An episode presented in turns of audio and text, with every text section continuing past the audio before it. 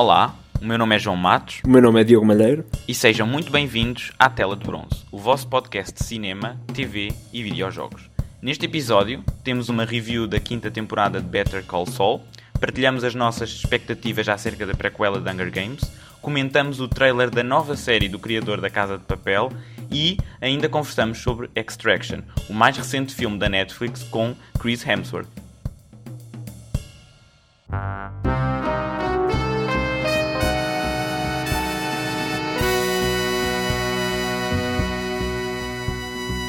Então olha, hoje é melhor chamar quem? Não estava à espera. É melhor. Não estavas, foi não? É, é melhor ligar ao sol. É ligar, não é chamar. Mas Ok, pronto. ok. Better Call Sol, é verdade.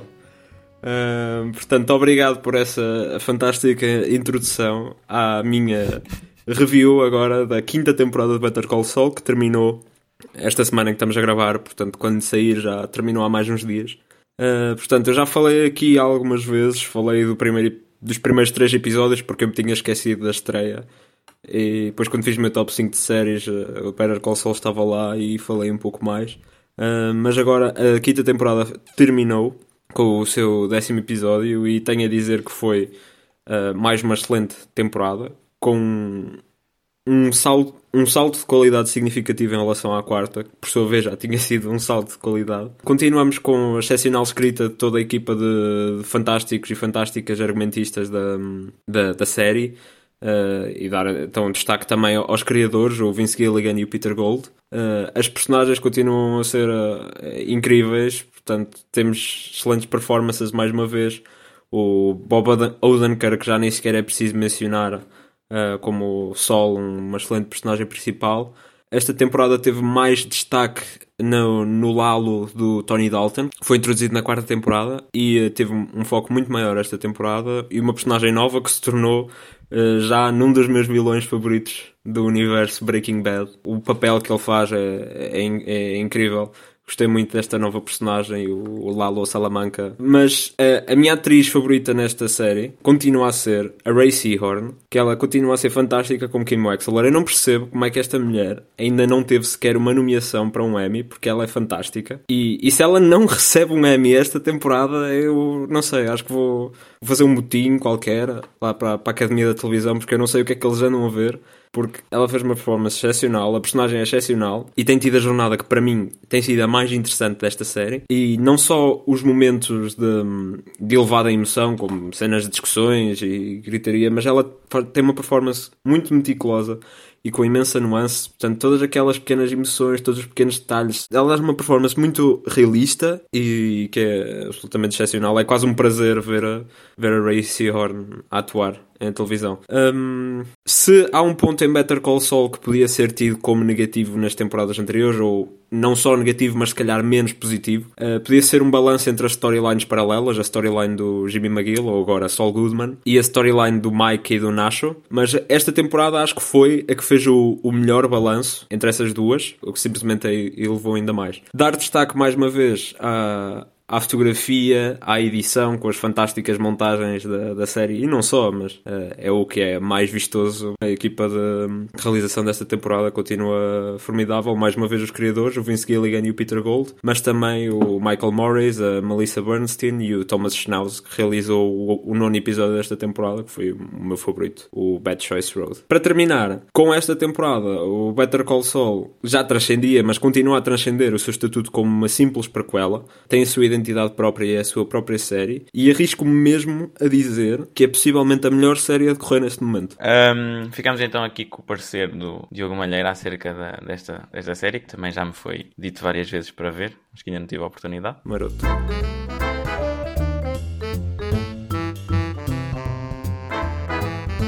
Vamos então às notícias. Como primeira temos o, o Venom que revelou o seu título da, da sequela. Será então Venom Let There Be Carnage.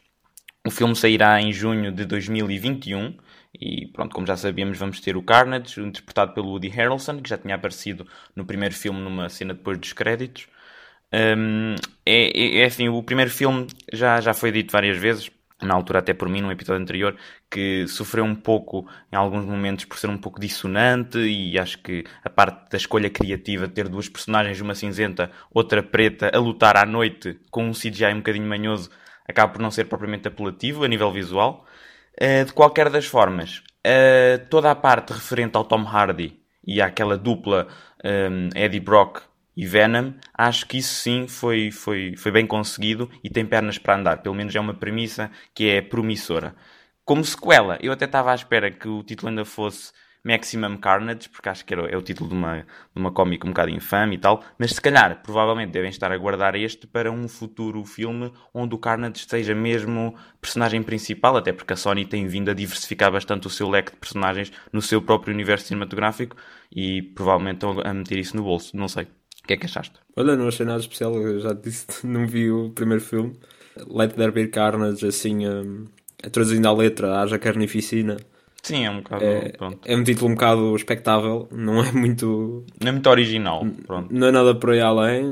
Uh, por acaso, eu não sei, o primeiro filme foi R-rated ou foi PG-13? Foi PG-13. Ok, e este sabe-se o que é que vai ser? Ainda não se sabe, ainda não se sabe, mas eu acho que vai ser R. É que com o Carnage é um bocado difícil. Mas também com sei. os rumores de que vai aparecer o Tom Holland, o Homem-Aranha, não sei propriamente até que ponto eles querem meter o Homem-Aranha num filme R, digo eu. Pronto, mas... Pelo menos em 2021 ainda.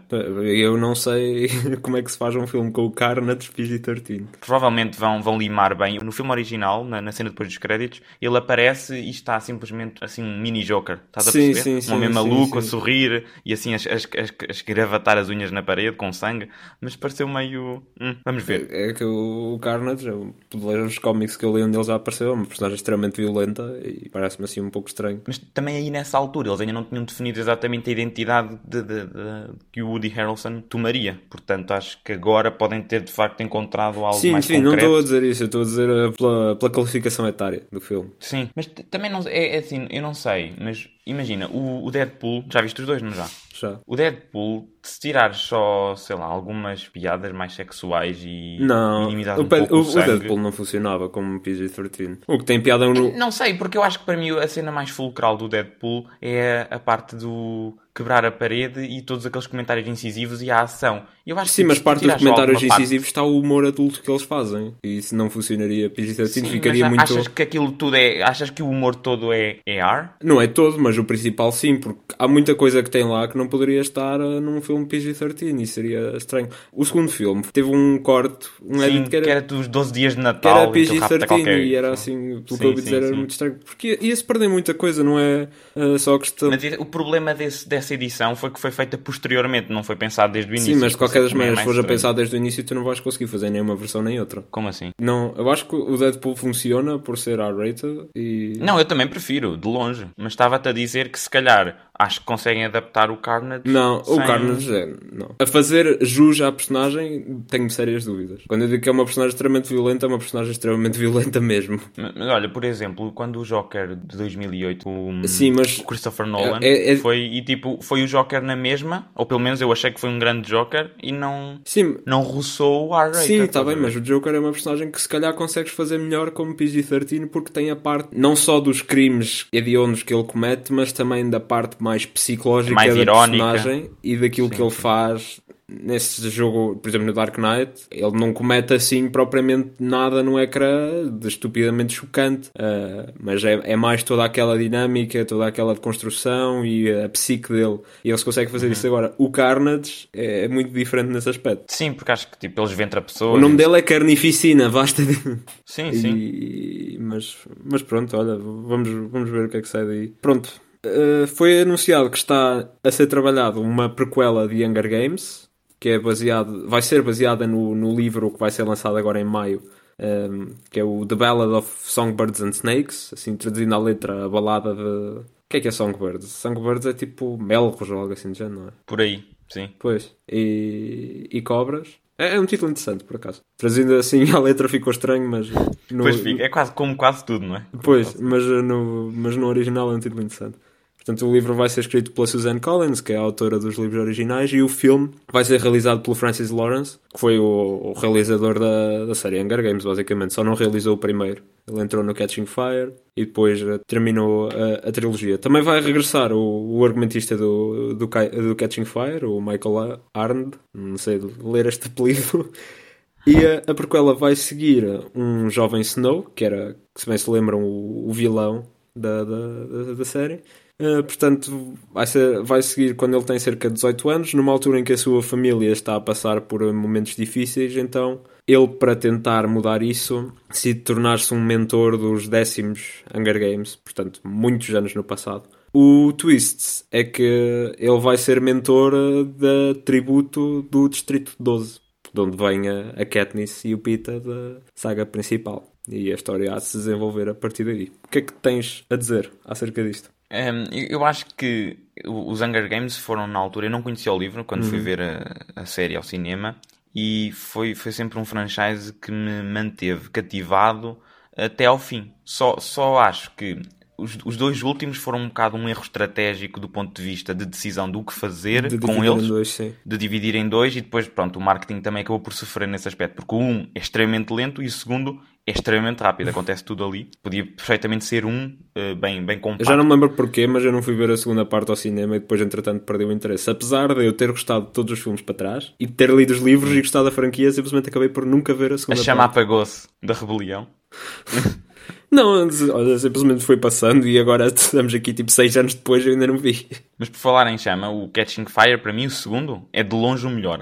Consegue manter a tensão e assim uma sensação de inquietude na, na plateia durante o tempo todo. Acho que é mesmo muito bom. Sim, foi o primeiro foi, foi, foi que, que sim, foi, que é o primeiro que esse senhor realizou, uhum. o que vai fazer agora a, a, a, tal prequela. Eu acho que é interessante a prequela, pelo menos do ponto de vista de, do que se propõe a fazer. A premissa parece hum, minimamente interessante a explorar o, o Snow, que sempre foi uma personagem algo misteriosa e maquiavélica. Uhum. E é assim, acho que é um franchise que agora tem algum trabalho para fazer para reintroduzir a audiência e mostrar que os Hunger Games ainda são fichas, porque acho que aqueles dois últimos deixaram assim uma sensação um bocadinho amarga. De qualquer das maneiras, estarei minimamente curioso para, para ver. Eu também estou curioso, até depois para o livro, porque uh, eu gostei de ler os livros de Hunger Games. Agora já não é coisa que eu. pá, pronto, depois de passar do tempo, eu tinha 14 anos quando li Hunger Games pela primeira vez primeira e única. Depois, com o passar dos tempos, meus interesses também acabam, acabaram por mudar um bocado e pus de lado, mas até estou curioso. Uh, tenho interesse em saber o que é que vai, o que é que vai sair daqui. Temos uh, o foco no, no Snow, sempre podemos construir um pouco melhor a personagem. E pode torná-la pode torná-la retroativamente mais interessante sim, até sim. e mais complexa. Sim. Só espero que não cometa os erros de outra famosa saga de prequelas que é o Fantastic Beasts. Uhum. O, segundo, o segundo sofreu. Eu gostei do primeiro. O primeiro foi uma história,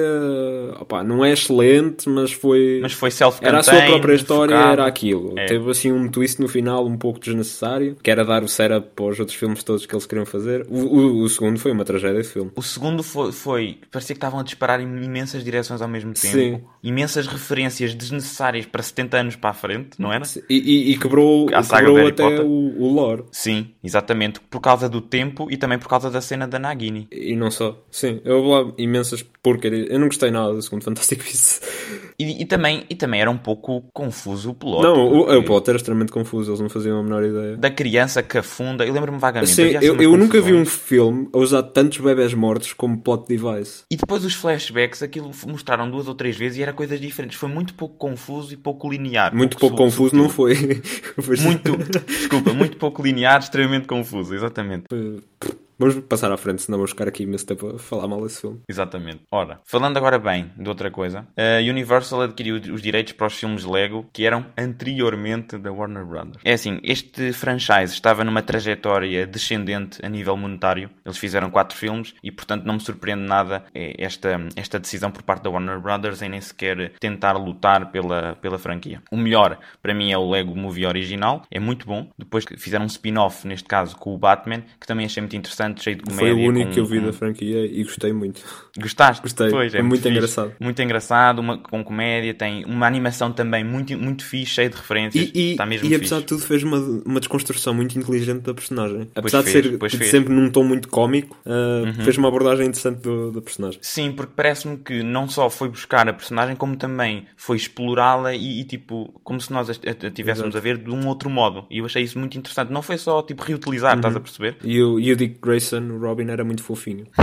Uh, depois a sequela, acho que foi muito boa. Continua com uma mensagem muito bom. E por fim o Ninjago. Já não gostei tanto, mas pronto, tudo bem. Foram quatro filmes. É assim, um, a nível de qualidade, penso que ela esteve maioritariamente sempre lá. Agora, curiosamente, a nível de dinheiro, uh, não estava a produzir os, os ganhos que eles, à partida, estariam à espera. Agora que estão na Universal, resta saber se vamos ter acesso a um Lego Vin Diesel da Velocidade Furiosa porque, epá, sinceramente, nada como ver o Vin Diesel andar de carro ao lado do, do Emmett, a personagem principal do, do filme do Lego. Uh, a única coisa que eu me lembrei agora, pronto, estou um bocado fora desta franquia, só vi o, o Lego Batman, é que... Everything is awesome.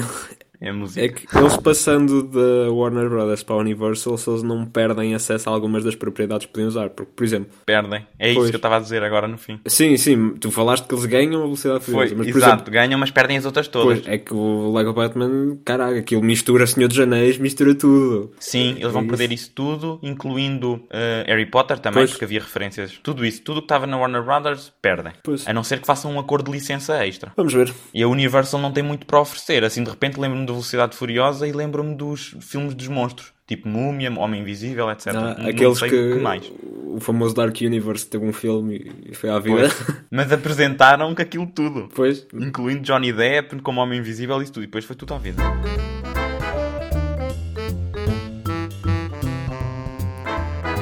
Vamos às rapidinhas, homem. Começando agora com as rapidinhas de bronze, aquela secção onde eu faço uma voz e o malheiro olha para mim com cara estranha como está neste preciso momento a olhar.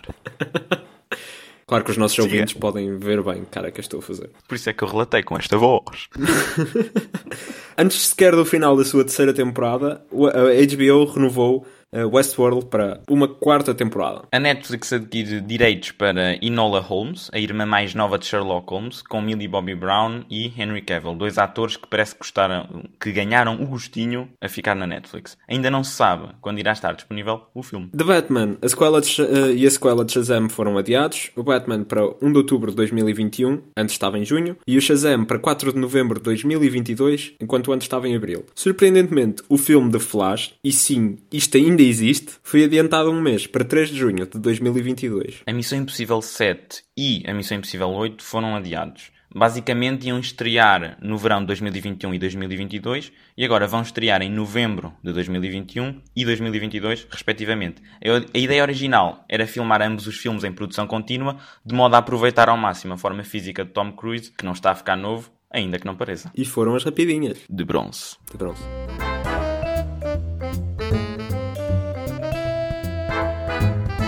Ora, vamos então aos trailers. Temos dois esta semana, ambos de séries da Netflix. Isto quase parece que estamos a fazer publicidade. Não estamos, mas se nos quiserem patrocinar, nós estamos disponíveis. Ah, espera, tu não recebeste o cartãozinho de 50 euros no correio? Ah, traição. uh, a primeira série é, é uma minissérie produzida pelo Ryan Murphy, mais uma do, do acordo que ele assinou há uns tempos com a Netflix para produzir conteúdo para lá, uh, que é Hollywood. Uh, portanto, uma série tem uma premissa de história alternativa até. Ela passa-se em Hollywood, penso que é por volta dos anos 40. Tenho até, é, acho que é a seguir à Segunda Guerra Mundial. Portanto, anos 40, início dos anos 50. E tem uma premissa de história alternativa porquê? Porque apesar de estar em Hollywood e de se focar em alguns dos atores e atrizes bastante conhecidos da altura, uh, eu penso que a série tem a premissa de se focar nos grandes problemas sociais uh, da era e de agora, como o racismo, o sexismo, a homofobia, por aí, e desconstruí-los. Imaginar como é que seria se eles tivessem sido desconstruídos na época. Penso que é, que é essa a premissa. Honestamente, não sei bem o que é que irá acontecer aqui com a direção, porque eu, quando ouvi falar uh, nesta produção, fiquei, fiquei entusiasmado. Já segui algum do trabalho do Ryan Murphy, apesar de não ser sempre o maior fã. A série dele que eu mais gosto é, é o Pose, Uh, noutras séries ele acaba por adotar assim um estilo um bocado campy e que pareceu pelo trailer que esta série também vai ter. Mas eh, eu vi o trailer sem saber o que é que se passava e até fiquei interessado por causa do todo o production design, a cinematografia, os visuais. Parecia ter uma identidade muito própria e acho que nos transportava mesmo para a época. Temos também, de forma inesperada, o Jim Parsons a largar ali uma F-bomb Exato, eu vi. Olha a Sheldon! Para quem está habituado ao Sheldon Cooper, ele começa logo. É, é, bastante agressivo. Tivemos também Fogo CGI um pouco manhoso. Não achaste estranho assim aqueles efeitos de fogo? Pá, é numa série, ainda para mais da Netflix. Se calhar a partir não terá assim tanto dinheiro. Até tem mais. Não sei. Todo aquele production design não é barato. Pois, mas lá está. Por isso mesmo, se calhar hão de ter gasto tudo aí. Mas, mas é estranho, porque algumas das coisas que se viu, eu quase penso, ok, porque é que estão a usar fogo CGI e não fogo verdadeiro? Porque até eram coisas simples. Mas pronto. Podem ter medo de fogo. E, e pronto, acerca da premissa de história alternativa, para já estou neutro, depende de como sair na execução, mas até me pareceu um projeto interessante. Vai ser uma minissérie de 7 episódios, portanto também não, não demora muito a ver. Já alguma coisa a acrescentar? Não, eu co- confesso que não, não próprio, é assim, a- a- o trailer parece-me um bom trailer e acho que eh, reconheço aquela, aquilo que tu disseste da identidade visual e de ter uma identidade própria. Até, até me parece que no geral há de ser uma, uma série bem compacta e bem focada no que pretende fazer. Porém, honestamente não me disse nada, ou, ou pelo menos a dizer, eh, Matos, tens de ver isto. Ou, ou seja, não, não me sinto compelido a ver, mas reconheço ah, o possível interesse. Uhum, ok. Um, uma outra série que, cu- cujo trailer saiu recentemente foi White Lines, também na Netflix, e é do criador uh, da Casa de Papel, Alex Pina, um senhor que tem vindo a estar na ribalta ulti- ultimamente, e hum, conta a história de uma mulher que tenta perceber como aconteceu a morte do irmão, que era DJ, que desapareceu há uns anos em Ibiza. Uh, deixo já a curiosidade que Nuno Lopes é um ator português e vai aparecer num episódio, somente num episódio, pelo menos é o que diz na IMDb. Eu, Por acaso, eu estive a rever o trailer e ele aparece lá num frame. Penso que é ele. Mas é só, um- é só um frame. Mas penso que é ele. Pronto, fica então o easter egg e a curiosidade. Um, e, e é difícil porque é uma cena em que está tudo escuro e Ah, aparece então a cara dele tiveste de aí- perfil. Mas acho que é ele. Ok. Um, Uh, também é um trailer que não me cativou para, para ver, não tenho interesse em ver, mas uh, de certo se calhar poderás ter outra opinião. O que é que achaste? foi um misto. Isto quase me pareceu uma mistura de Narcos com Elite. E tu não, não viste Elite, por isso não. Pareceu-me dissonante, porque repara, num momento pareceu muito sério, Narcos. Num outro também tinha um bocado de brincadeira e tinha muito mais leviano. Fiquei, fiquei um pouco confuso. Porque é assim, toda aquela temática mais. que seria mais narcos, aquilo certamente envolve o tráfico de droga, o crime e tudo mais, até me interessou. Mas depois também parece ter uma storyline um bocado eh, típica de coisas eh, young adult ou teenager. De, por exemplo, a irmã à procura de a tentar descobrir o que aconteceu à irmã. É assim um conceito um pouco, para mim, desinteressante, talvez, porque é, é genérico. Simplesmente já vimos isso. Possivelmente não nestes modos, mas não sei de quantas maneiras diferentes, principalmente em coisas com temática mais adolescente. Hum, no entanto, eh, achei pelo trailer que é possivelmente uma série visual e estilisticamente muito interessante. Hum, Sim, tinham shots engraçados. portanto, tinha, em termos de reconheço. cinematografia, eh, visuais, Havia uma que me lembro mesmo, era literalmente numa piscina, Sim, onde sim. tinha assim um shot, exato, sim, nos cenários, disso eu gostei muito e foi o que se destacou mais. Parece ter muita identidade e parece estar muito bom. Acerca, depois, vai tudo depender da, da execução da premissa. Eh, é- Estou um bocado numa situação de um olho me ri, outro olho me chora. Portanto, acho que vamos ter que esperar por 15 de maio, acho eu, que é quando sai, para ver.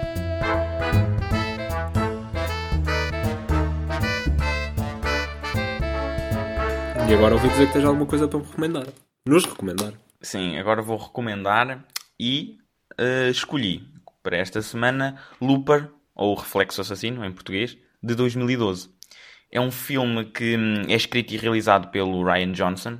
É um senhor que hum, fez o Knives Out, um excelente filme de, de, de whodunit, um, um crime que depois tem de ser resolvido. E também realizou o melhor episódio de Breaking Bad. Também sei que, exato, que realizou imensos episódios, foram vários, mas um dos, aqueles que supostamente foi, o melhor, sim, que eu vi. Acho que não tem classificação 10 na IMDb. Tem classificação 10 no IMDb. Pois.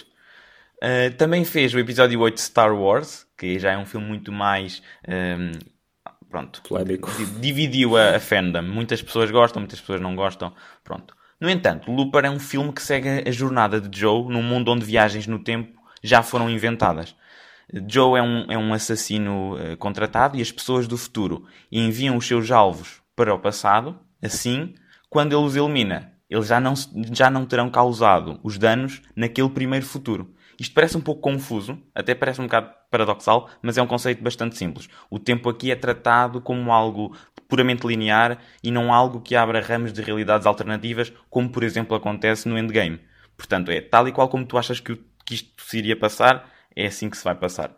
Hum, com o Joseph Gordon-Levitt no papel principal, as coisas complicam-se ou ficam mais interessantes, até diria, quando o Joe do futuro, interpretado por Bruce Willis, é enviado como alvo para ele próprio o matar. Daí o nome, Looper, hein? porque temos que fechar o loop. Pronto. Atenção, foi utilizada imensa prostética para fazer com que o, nariz do Joseph Gordon-Levitt ficasse igual ao Bruce Willis, o que é um bocadinho hilariante e, eu distraí-me um bocado em alguns momentos, mas é super interessante os diálogos que eles têm e o modo como o Ryan Johnson, pronto, escreveu, redigiu ali uma, uma, uma intriga bastante simples, mas que acaba por te cativar. Conta também com a participação de Emily Blunt num papel secundário, mas que acrescenta bastante, especialmente no terceiro ato. É um filme de ficção científica, com alguma ação, mas com um plot genuinamente um, interessante e parece-me uma, uma, uma, alternativa diferente até nos dias que correm e é sempre bom. Eu pelo menos gosto de revisitar este, este filme. Recomendo Looper, Reflexo Assassino. Obrigado. Eu não vi o filme, já ouvi falar e eu gosto do Joseph Gordon-Levitt. Mas por acaso abri agora o perfil no IMDB e aparece logo aqui o, o, o shot que aparece do trailer é o Joseph Gordon-Levitt de lado. E o nariz, estás o nariz. Ele parece que levou ali uma pancada no nariz. É, não é? Parece que tem a cana do nariz toda torta. Exato. É hilariante. Eu disse que, que, era, que era peculiar.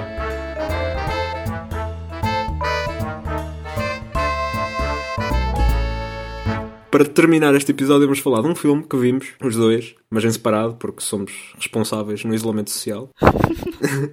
é um filme também da Netflix e, portanto, mais uma vez, nós não somos patrocinados, mas gostávamos.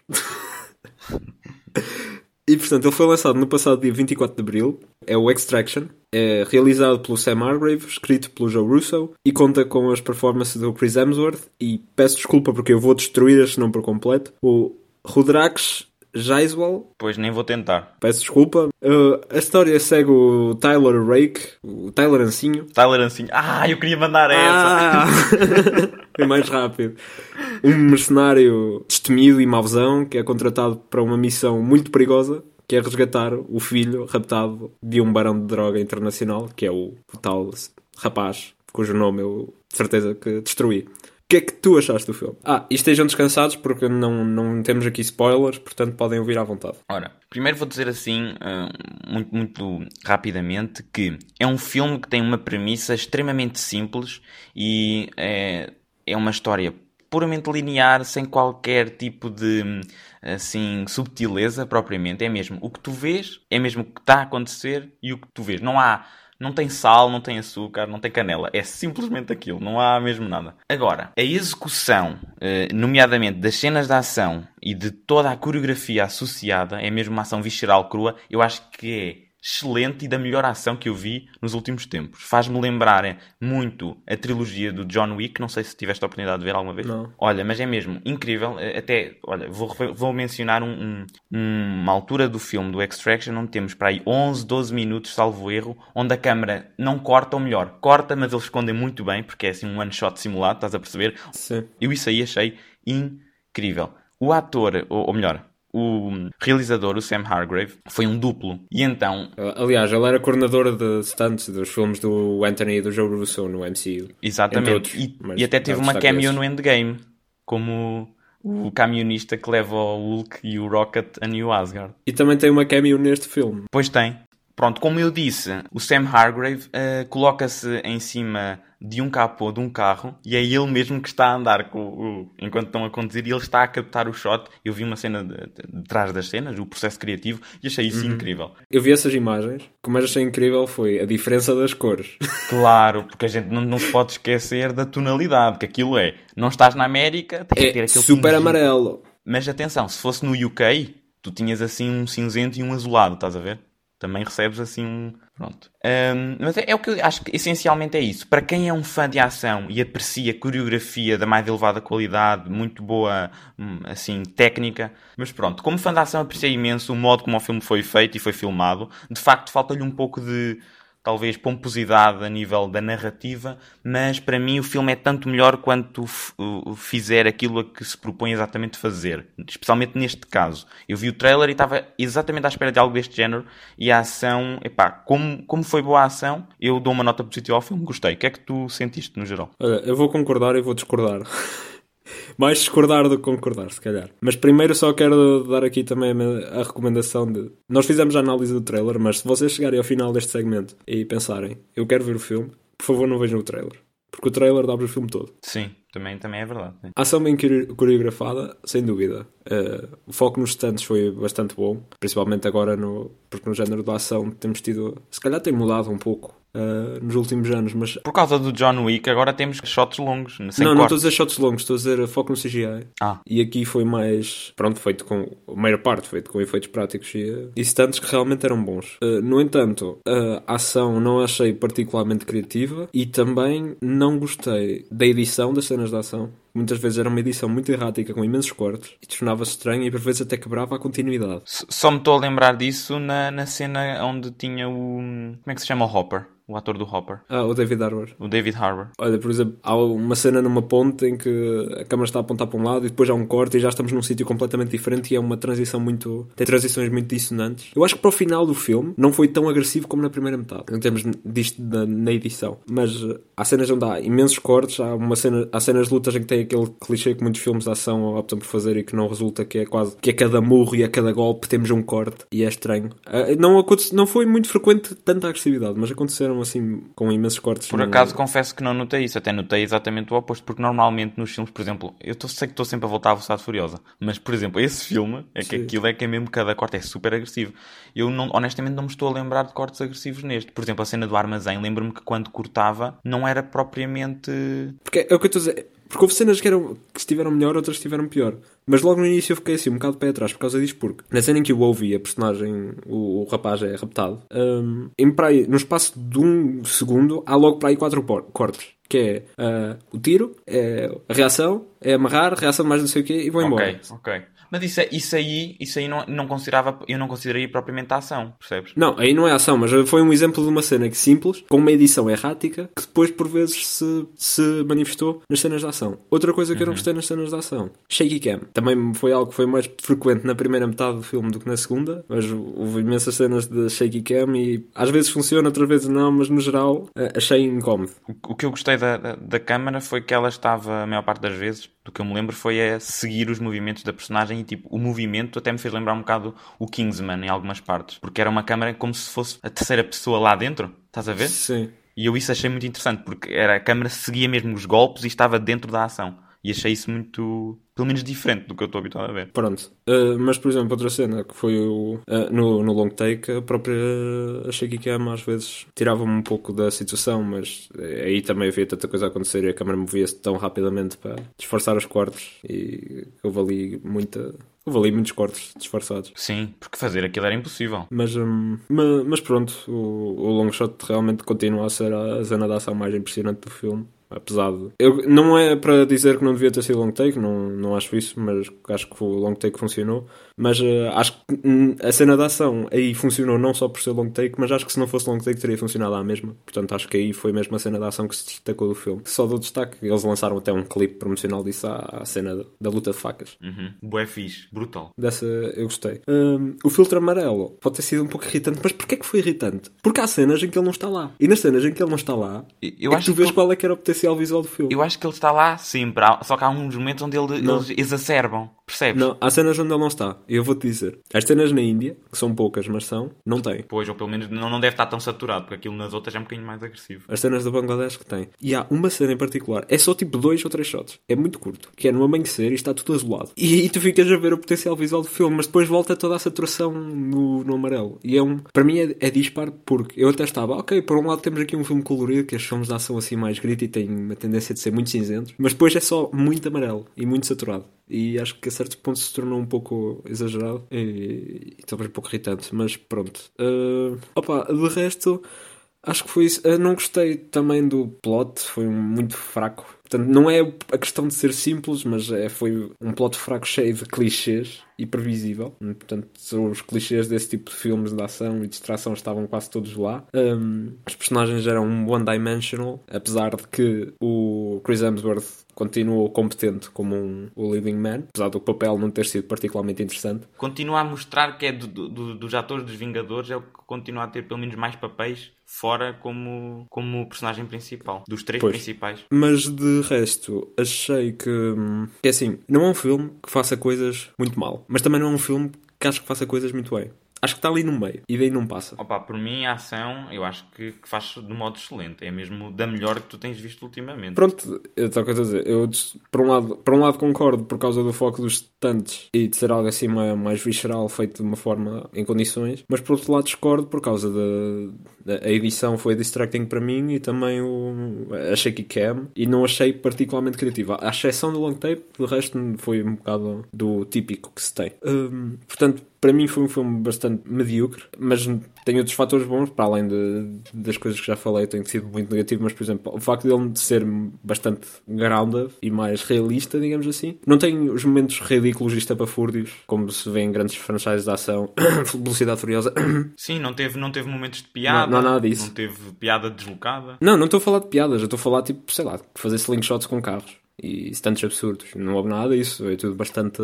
Sim, sim, mas, mas para além disso também não houve aqueles momentos onde corta toda a vibe. Ah, sim, sim. É, portanto, acho que no mínimo, para fãs de ação e que estejam num, assim, numa disposição para ver, ok, só quero ver um filme de ação, não estou preocupado se a história é alguma coisa de especial, porque não é, e se quer só duas horas de pancada e tiroteios, acho que é uma boa opção aí. Agora, mais do que isso, não. É assim, não é um filme, está com a dizer, apesar de tudo, não é um filme mau, mas também não é um filme que daqui a uns tempos me vou estar a lembrar dele como um excelente filme de ação. Nem pouco mais ou menos.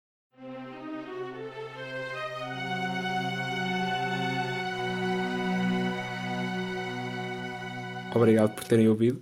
Deixo mais uma vez o pedido do costume para seguirem e subscreverem nas plataformas onde estiverem a ouvir, seja no Spotify, no Apple Podcast, no YouTube ou em qualquer das outras que está listada no Anchor FM. Estamos agora no Twitter, podem seguir-nos em telabronzepod. Qualquer das maneiras está o link na, na descrição. Podem também contactar-nos por e-mail para telabronze.gmail.com. Podem enviar questões, uh, sugestões, críticas, o que quer que seja, por e-mail agora também pelo Twitter, ou podem também deixá-las no YouTube. E, uh, e é isso. Meu nome é Diego Malheiro. Meu nome é João Matos. E isto foi a Tela de Bronze.